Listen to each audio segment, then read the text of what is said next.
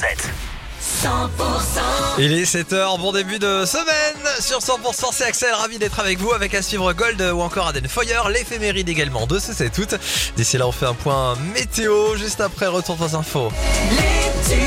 L'info 100% Et l'info sur 100% cette semaine le matin c'est bien sûr toujours avec euh, la formidable Cécile Gabod. Bonjour Cécile. Bonjour Axel, bonjour à tous et retour ce matin sur ce terrible fait divers à Foix ou précisément à Montgaillard samedi matin. Rappelons que trois corps ont été découverts sur le parking de l'hypermarché Leclerc. Il s'agit vraisemblablement d'un double homicide et d'un suicide. Ce sont deux salariés du magasin qui ont été abattus. Le responsable du rayon boucherie, un homme de 62 ans, et la responsable du rayon boulangerie, une femme de 57 ans. C'est le mari de cette dernière qui a ouvert le feu avant de retourner l'arme contre lui. L'homme, auteur des coups de feu, était un personnage connu au village qui participait activement au comité des fêtes. Écoutez le témoignage du maire de Montgaillard, Michel Co. C'est le, monsieur, oui, qui, était euh, un, fameux préparateur de paella, euh, qui était très convivial, très jovial, je dirais.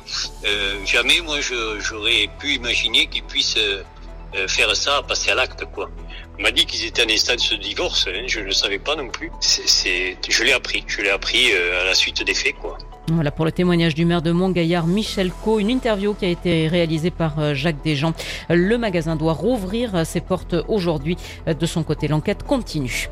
Des témoins sous le choc à Haro, dans les Pyrénées-Atlantiques. Hier, un homme s'est jeté depuis la, depuis la passerelle d'Olzart. C'était à la mi-journée.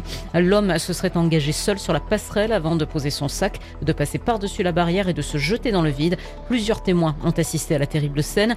Les personnes concernées qui souhaiteraient d'ailleurs bénéficier d'un soutien psychologique peuvent composer le 15 pour euh, donner leurs coordonnées. Elles seront rappelées par la cellule psychologique qui a été mise en place.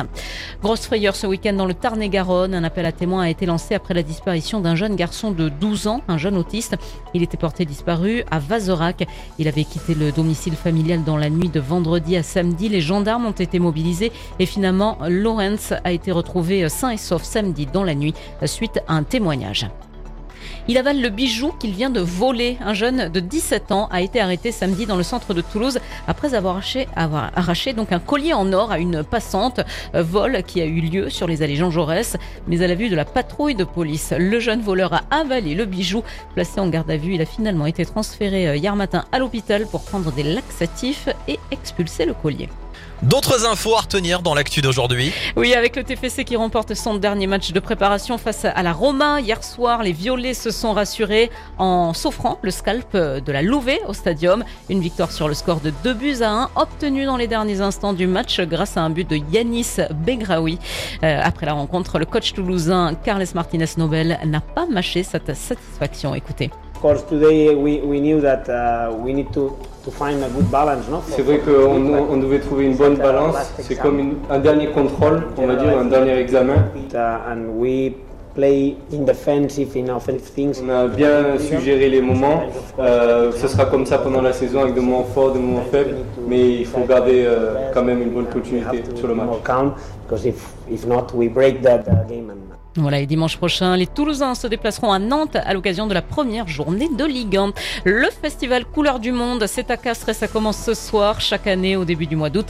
Rendez-vous sur la place du 1er mai vers 21h30. Et ce soir, pour débuter, euh, vous pourrez voir un ensemble folklorique qui vient d'Équateur. Dans le reste de l'actu, Cécile. Eh bien, la France a décidé de suspendre jusqu'à nouvel ordre toutes ses actions d'aide au développement et d'appui budgétaire au Burkina Faso. Annonce faite par le ministère français des Affaires étrangères. Cette annonce est prise alors que le Burkina Faso et le Mali sont solidaires des militaires ayant pris le pouvoir au Niger.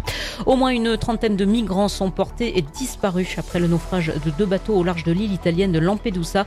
34 autres migrants qui s'étaient retrouvés piégés dans une zone rocailleuse de la même côte ont pu être secourus.